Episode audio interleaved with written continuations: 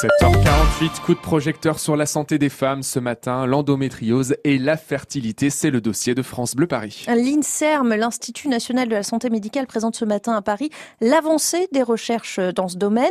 L'endométriose, qui est plus connue désormais grâce au combat de Laetitia Milo, de Plus belle la vie, mais aussi de Laurie ou d'Imani, euh, c'est une pathologie qui touche une femme sur dix en France, mais qui a toujours du mal à être diagnostiquée.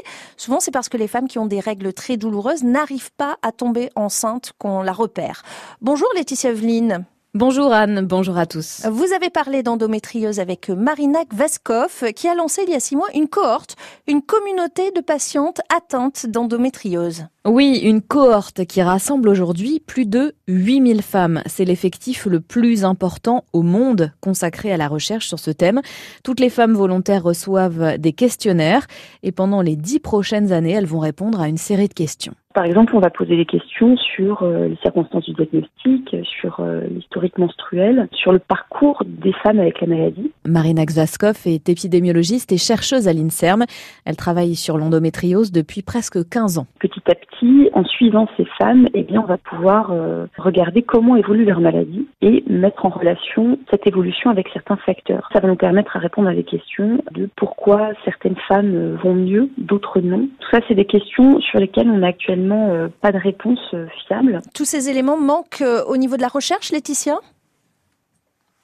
Ah, Laetitia, bon, bah alors on n'aura pas la, fin de ce que devait nous dire Laetitia Evelyne, mais tout de suite on, va retrouver Yasmine Kando, qui est la présidente de l'association Endo France. Bonjour Yasmine Kando.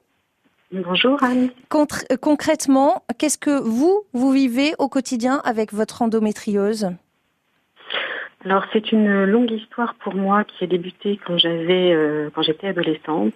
Alors ce sont des douleurs euh, très très intenses, des difficultés à marcher, des troubles urinaires, des difficultés à être assise longtemps, des problèmes pour pour avoir des enfants. Bon, j'ai j'ai quand même eu la chance d'en avoir, mais voilà, il y a tout un tas de symptômes qui gravitent autour de, cette maladie qu'on qu'on connaît quand même mieux aujourd'hui, heureusement. Euh, il a fallu quand même sept ans pour que vous soyez diagnostiqué et que la recherche enfin se saisisse de cette maladie avec notamment cette cohorte. Vous, ça vous apporte de l'espoir pour les autres malades? Mais totalement, totalement. Il était temps effectivement que que la recherche puisse s'intéresser à cette pathologie. Il y a encore beaucoup, beaucoup à faire malheureusement. Mais, mais voilà, depuis depuis cinq, euh, cinq ans, depuis que Laetitia Milo, notre marraine, a osé dire effectivement son endométriose, on constate quand même que les, les choses changent. Le mot n'est plus un mot euh, barbare. Euh, qu'on entend une fois dans sa vie. Voilà, tout le monde aujourd'hui a entendu parler d'endométriose, même s'ils ne savent pas les conséquences invalidantes de cette maladie au quotidien pour l'ensemble pour l'ensemble des femmes qui en est atteinte.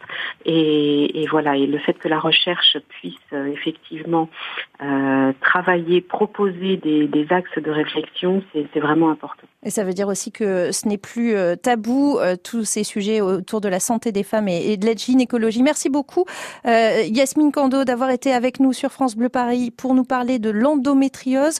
Je rappelle que vous êtes la présidente de l'association Endo France et en Ile-de-France, on compte à peu près 260 260 000 femmes qui souffrent d'endométriose. Et une femme sur 10 en France. Dans le journal de 8 heures, Anne. On parlera de la réduction de la vitesse sur le périph de 70 à 50 km heure. C'est ce que propose un rapport qui sera remis dans trois semaines à la maire de Paris. Vous entendrez l'une des rédactrices du rapport. Rendez-vous dans 8 minutes.